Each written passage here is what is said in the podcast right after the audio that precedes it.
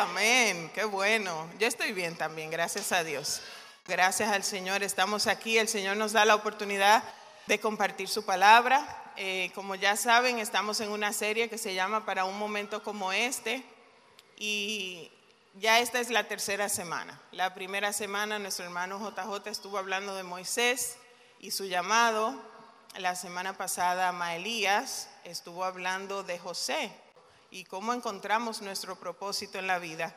Y a mí esta semana me toca hablar de Esther, la reina Esther.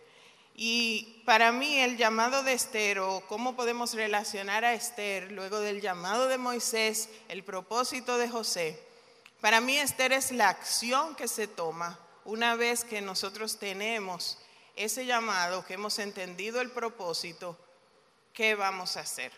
Entonces, desde que somos niños, los que nacimos dentro del cristianismo, en las escuelas bíblicas, hemos escuchado la historia de Esther, esta joven que llega a ser reina, que su tío la crió, eh, se arma un plan malvado contra los judíos y el Señor usa a Esther para libertar a los judíos. Pero me gustaría que, aunque hice este breve resumen, podamos ver el libro resumido brevemente aquí. Dice que el rey Asuero mandó a llamar a la reina Basti, la primera reina antes de Esther, y ella se negó a ir al rey, lo que llevó a que quitaran a la reina. Luego a Esther la coronan reina, Mardoqueo, el tío de Esther, se entera de un plan para matar al rey, le hace saber al rey, el rey se salva, lo que hace que Mardoqueo tenga favor. Y luego de esto, Amán, que es la mano derecha del rey, quiere matar a Mardoqueo y a todos los judíos. Mardoqueo se entera de los planes de Amán el malvado. Mardoqueo le hace saber a Esther los planes del malvado Amán. Y Esther tiene miedo de ir ante el rey a interceder por ella y los demás judíos. Luego de esto, Mardoqueo convence a Esther de que vaya a hablar con el rey. Esther le responde a Mardoqueo, se da una conversación ahí que vamos a estar hablando de eso. Esther se presenta ante el rey, sobrevive el rey se entera del malvado plan del malvado Amán. Amán y su familia mueren. El malvado plan del malvado Amán queda sin efecto y los judíos celebran su liberación. Amén. Amén. Gloria a Dios. Pero hoy vamos a hablar de una parte muy específica y es de esta conversación que tienen Esther y Mardoqueo y lo que esta conversación produce. Cuando Mardoqueo se entera del malvado plan del malvado Amán en contra de los judíos, Mardoqueo dice la palabra que se rasca sus vestidos, su ropa, y se pone de luto. Los servidores de Esther se enteran de que Mardoqueo está en esta condición y se lo dicen a ella, y ella de inmediato envía a averiguar qué fue lo que pasó. Quisiera que leyéramos esta primera porción en Esther 4, versículos 7 al 9. Dice que Mardoqueo lo puso al tanto de todo lo que había pasado. Hasta le dijo el monto exacto de dinero que Amán había prometido depositar en la tesorería del reino para la destrucción de los judíos. Mardoqueo le entregó a Atac una copia del decreto emitido en Susa, que ordenaba la muerte de todos los judíos.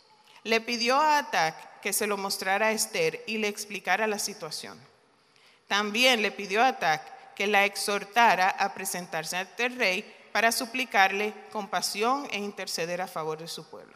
Así que Atac volvió a Esther con el mensaje de Mardoqueo. Y la petición de Mardoqueo es una petición lógica, porque le dice, tú eres la persona más cercana al rey, digamos la esposa del rey, la reina, tú estás ahí, tú puedes ir al rey. Es lógico que tú tengas acceso al rey, que puedas llegar a él y que el rey te haga caso y mande a detener la matanza que quieren hacer con los judíos. Y hay un detalle, Esther nunca, por orden de Mardoqueo, reveló que ella era judía, aunque ella estaba en el palacio real. Dicen los versos 10 al 12, entonces Esther le ordenó a Tac que volviera a ver a Mardoqueo y le diera el siguiente mensaje.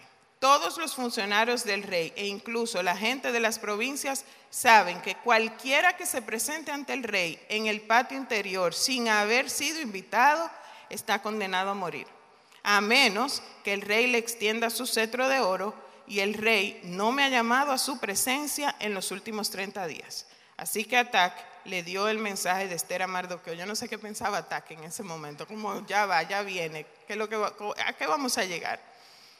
Y la respuesta de Esther también es lógica. Hay un decreto, hay una ley. El que se presente delante del rey sin ser anunciado va a morir. Yo puedo esforzarme, pero al final no vamos a tener ninguna solución. Y vamos a continuar con los próximos dos versos, el 13 y el 14. Mardoqueo le envió la siguiente respuesta, no te creas que por estar en el palacio escaparás cuando todos los demás judíos sean asesinados. Si te quedas callada en un momento como este, el alivio y la liberación para los judíos surgirán de algún otro lado, pero tú y tus parientes morirán. ¿Quién sabe si no llegaste a ser reina precisamente para un momento como este? La respuesta de Mardoqueo es una respuesta como de indignación, como, o sea, tú estás donde debes estar. Es por casualidad que estás ahí. Y hay una situación real. Todos los judíos van a morir a menos que Esther hable con el rey. Pero hay otra situación real. Si Esther va delante del rey, la van a matar. Como quiera que lo veamos, hasta este punto, alguien va a morir. Y comenzando con lo que le dice Mardoqueo a Esther, el silencio momentáneo es seguro que le va a dar a ella una solución momentánea. Sí, vas te vas a librar si no hablas, momentáneamente, porque se va a saber eventualmente que tú eres judía. Y aquí nos damos cuenta de que la vida, y como bien decía Maelías hablando de José la semana pasada, es un conjunto de momentos que nos van llevando o que nos van trayendo hasta el momento donde estamos. A nosotros nos pasa igual.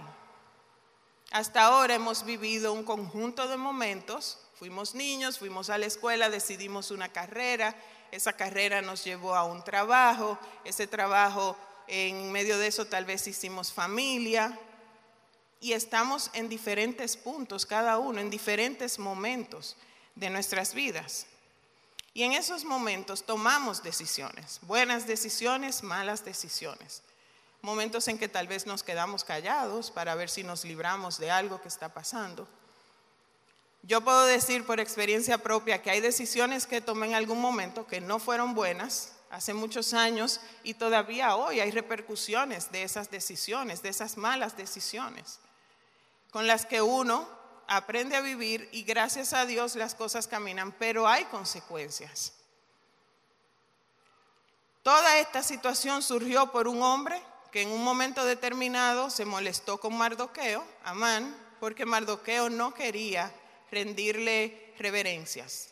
Se había dado una ley, como él era la mano derecha del rey, el tipo se creía que él era la última Coca-Cola del desierto, que a él que había que darle reverencia, pero Mardoqueo tenía sus principios y sus valores claros y no participó de eso. Lo que hizo que Amán dijo, ¿y por qué matar a uno si los puedo matar a todos? Vamos a salir de los judíos.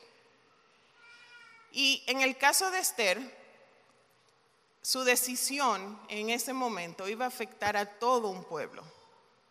La decisión la podía salvar a ella momentáneamente, pero la decisión también podía ser la solución para todo un pueblo. En el caso de nosotros, tal vez podemos decir, bueno, pero no hay un pueblo que depende de mí.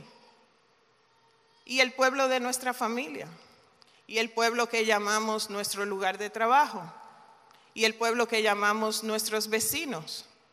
Tenemos pueblo, tenemos gente alrededor de nosotros que también salen afectados dependiendo de las decisiones que nosotros tomemos.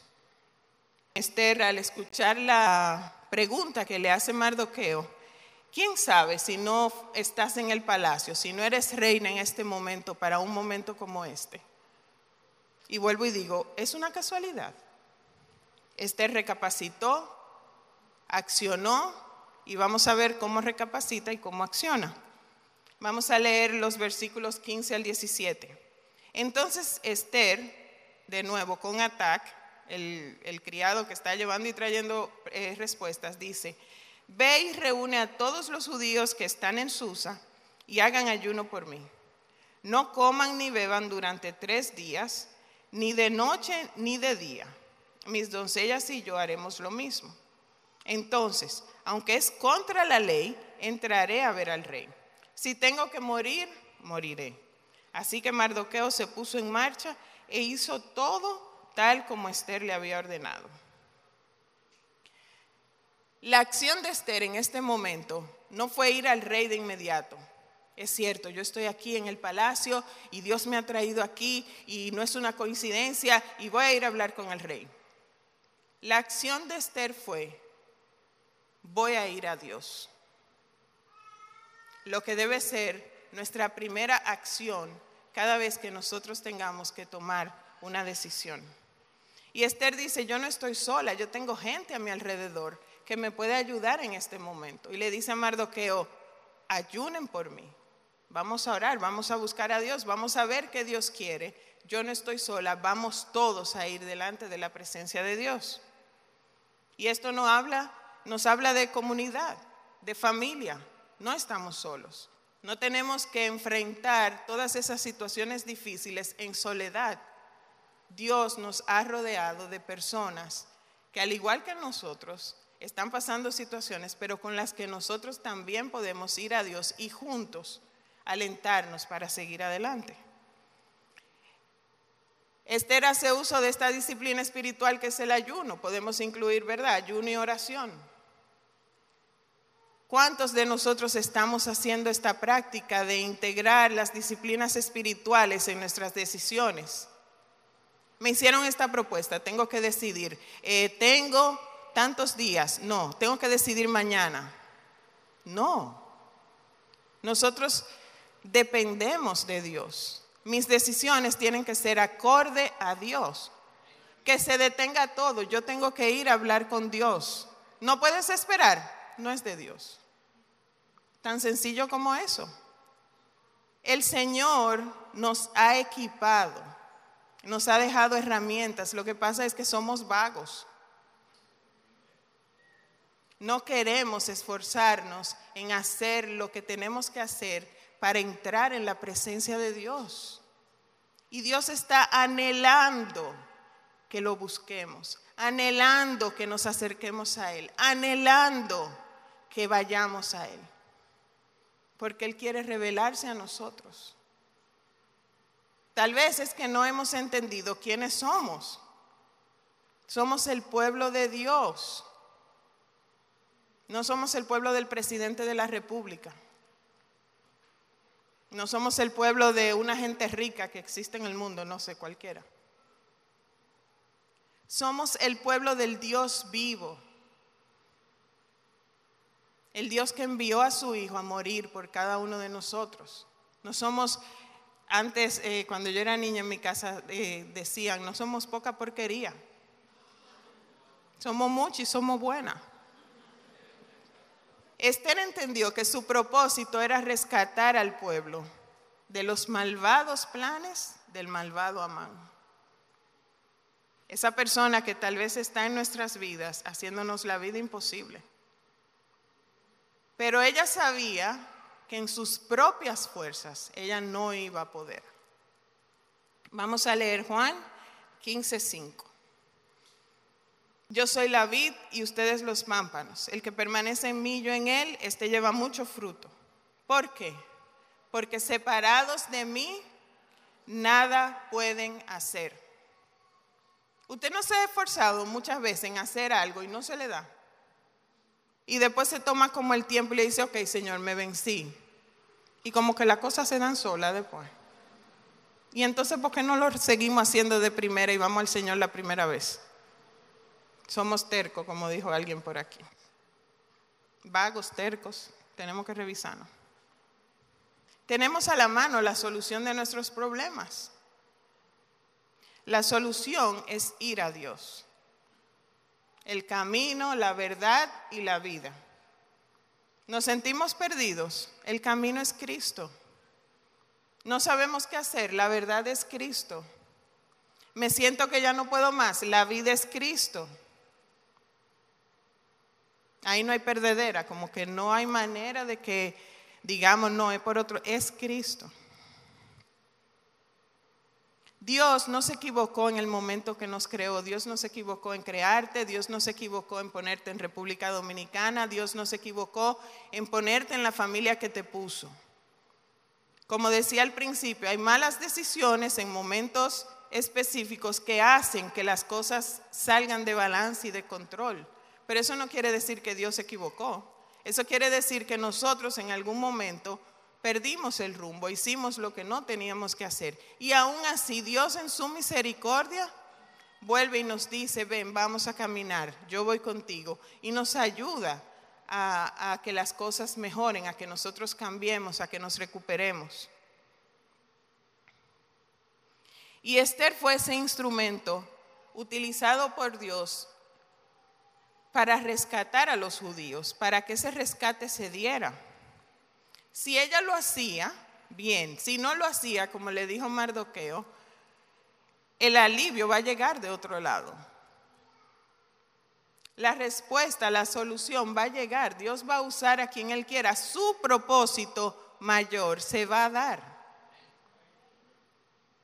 Nosotros tenemos un llamado para cumplir un propósito específico dentro del gran propósito de Dios.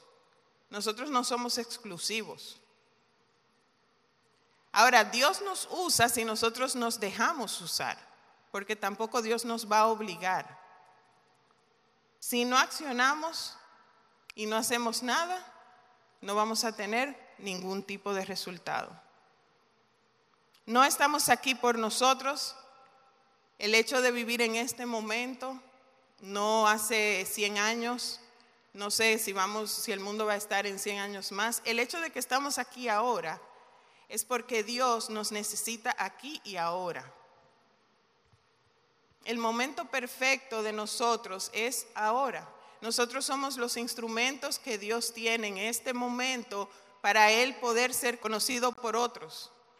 Dios usa a personas del pasado, ¿verdad? Tenemos libros, personas que vivieron, que tenemos testimonios y en su momento hicieron su trabajo. Ahora el trabajo de nosotros es ahora. ¿Cómo van a conocer a Dios ahora si nosotros no vamos a ellos? Ahora. ¿Cómo mi vecina va a conocer a Dios cuando venga otra vecina? Y si ya ella no está. ¿Cómo mis compañeros de trabajo van a conocer a Dios cuando yo cambie de trabajo y venga otra persona? ¿Cuándo mi familia va a conocer a Dios? Y ese es el área más difícil porque nos conocemos. Pero esa gente que tal vez está ahí, que es mi sangre, que es mi familia, que Dios no se equivocó en ponerle en mi radio de acción, Ay, yo no quiero ni decirle, mira lo que está haciendo ahora. Sabemos sus males, conocemos sus debilidades. A esa persona nosotros tenemos que hablarle, es su decisión. Pero ¿cómo va a conocer a Dios si yo no le hablo? La solución, como dije antes, si no te gustas donde estás y lo vuelvo a repetir, es que busques a Dios. Si no sabes qué hacer, la solución es que busques a Dios. Dice la palabra que pasado los tres días del ayuno, Esther entró a la presencia del rey, encontró favor, el rey extendió su cetro y ella que tenía todo el miedo del mundo, que no sabía qué hacer, dice que el rey le dijo, pide por tu boca, hasta la mitad del reino te daré, ¿qué tú quieres? Pero ella entró en el momento correcto. Ella no fue en el momento que Amán le hizo la pregunta. Este es el momento para estar aquí. Ella primero fue y pasó tiempo con Dios. Y la gracia vino del rey. La gracia vino de Dios, que le dio la gracia al rey para que le dijera a ella, ven, tienes mi favor. Porque es que no se trata de nosotros, se trata de Dios.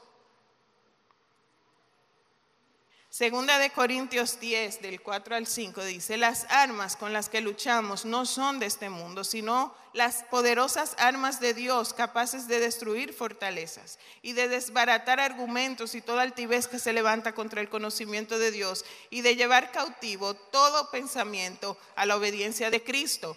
Las poderosas armas de Dios están a nuestro favor. Las poderosas armas de Dios que nos sorprenden, que no tenemos ni idea. No podemos imaginarnos el poder de Dios, aunque lo hemos vivido y lo hemos visto, lo olvidamos. Olvidamos que Dios abrió el mar y se lo decía muchas veces al pueblo.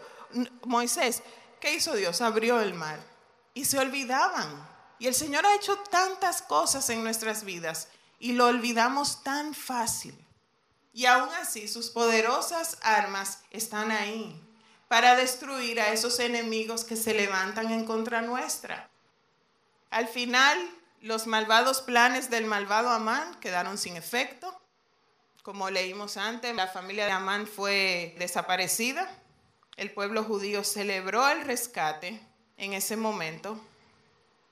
Y ya casi cerrando, podemos entender que vivir el momento que estamos viviendo no solo se trata de nosotros, se trata de ese radio de acción, de todas esas personas que están a nuestro alcance.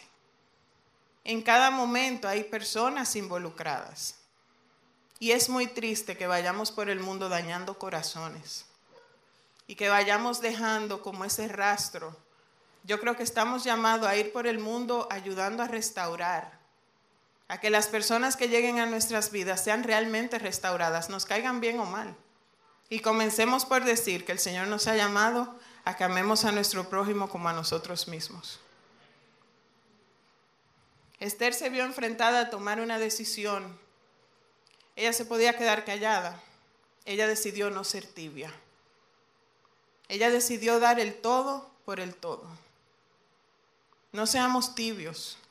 Las poderosas armas de Dios están a nuestro favor. El Dios mismo que creó todas las cosas está a nuestro favor, está a nuestro alcance.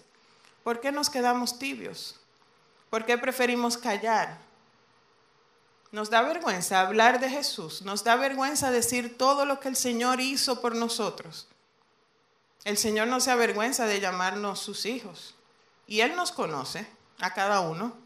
Nosotros podemos presentar una linda fachada a todo el mundo y pueden ver vidas perfectas. Pidamos al Señor que envíe a nuestras vidas mardoqueos, personas que nos confronten, pero que lo hagan en amor, que no lo hagan para destruirnos. Mardoqueo no confrontó a Esther para destruirla y le dijo, mira hija del diablo. Mardoqueo le dijo, ¿dónde estás? Él fue lógico, ¿Qué tú tienes en la mano? Como le dijo Dios a Moisés. Y si no tenemos a esa persona, Dios no la ha puesto a nuestro lado, el Señor nos ha dado su Espíritu Santo. Y dice la palabra que Jesucristo dijo, no los voy a dejar solos, les voy a enviar al consolador. Y dice la palabra en Juan 16.3 que el Espíritu nos guiará a toda verdad. Lo que pasa es que no nos detenemos a escuchar lo que el Espíritu tiene que decirnos, por eso andamos perdidos. Dios no tiene prisa, la prisa la tenemos nosotros. Dios está tranquilo porque Él sabe cómo son las cosas y cómo van a ser. Nosotros queremos respuestas así, ya, ahora. Y no nos detenemos a deleitarnos en el Señor a pasar tiempo con Él, pero no solo para que nos resuelva la vida, pasar tiempo con Dios para conocerlo a Él, para deleitarnos en Él, para que todo se detenga y nosotros podamos estar paralizados y tranquilos frente al Señor en su presencia. Y olvídese que no va a pasar nada porque Dios se encarga. Quisiera que leyéramos para terminar esta frase de Eugene Peterson en el libro Correr con los caballos. La única oportunidad que jamás tendrán para vivir por fe es el conjunto de circunstancias del día actual. La casa en la cual viven, la familia de la cual forman parte, el trabajo que realizan y hasta, ¿verdad?, las condiciones climáticas presentes en este momento. ¿Cuál es tu decisión hoy? Te puedes quedar callado. ¿Cómo vas a accionar frente al momento que te ha tocado vivir? ¿Vas a ir a Dios? Cada quien tiene su respuesta. Quiera Dios que sea que vayamos a Él. Dios rescató a un pueblo otra vez de que lo desaparecieran de la faz de la tierra. Dios puede hacer muchas cosas por nosotros y con nosotros, a través de nosotros. Solamente tenemos que disponernos. Dejar un poco ese ego. No, es que yo sé cómo son las cosas. No, usted no sabe, sabe Dios. Podemos tener conocimiento, pero al final se trata de la obra de Dios en nuestras vidas y a través de nosotros para otros. No estamos aquí porque sí, estamos aquí porque Dios quiso que estuviéramos aquí. ¿A usted no le ha pasado en algún momento que se iba a dar un accidente grandísimo? Ay, me salvé. Dios lo quiere aquí. Utilicemos bien el tiempo, dice la Biblia, porque los días son malos. Una pareja no merece que dejes a Dios. Un trabajo no merece que dejes a Dios. Una relación de amistad no merece que dejes a Dios.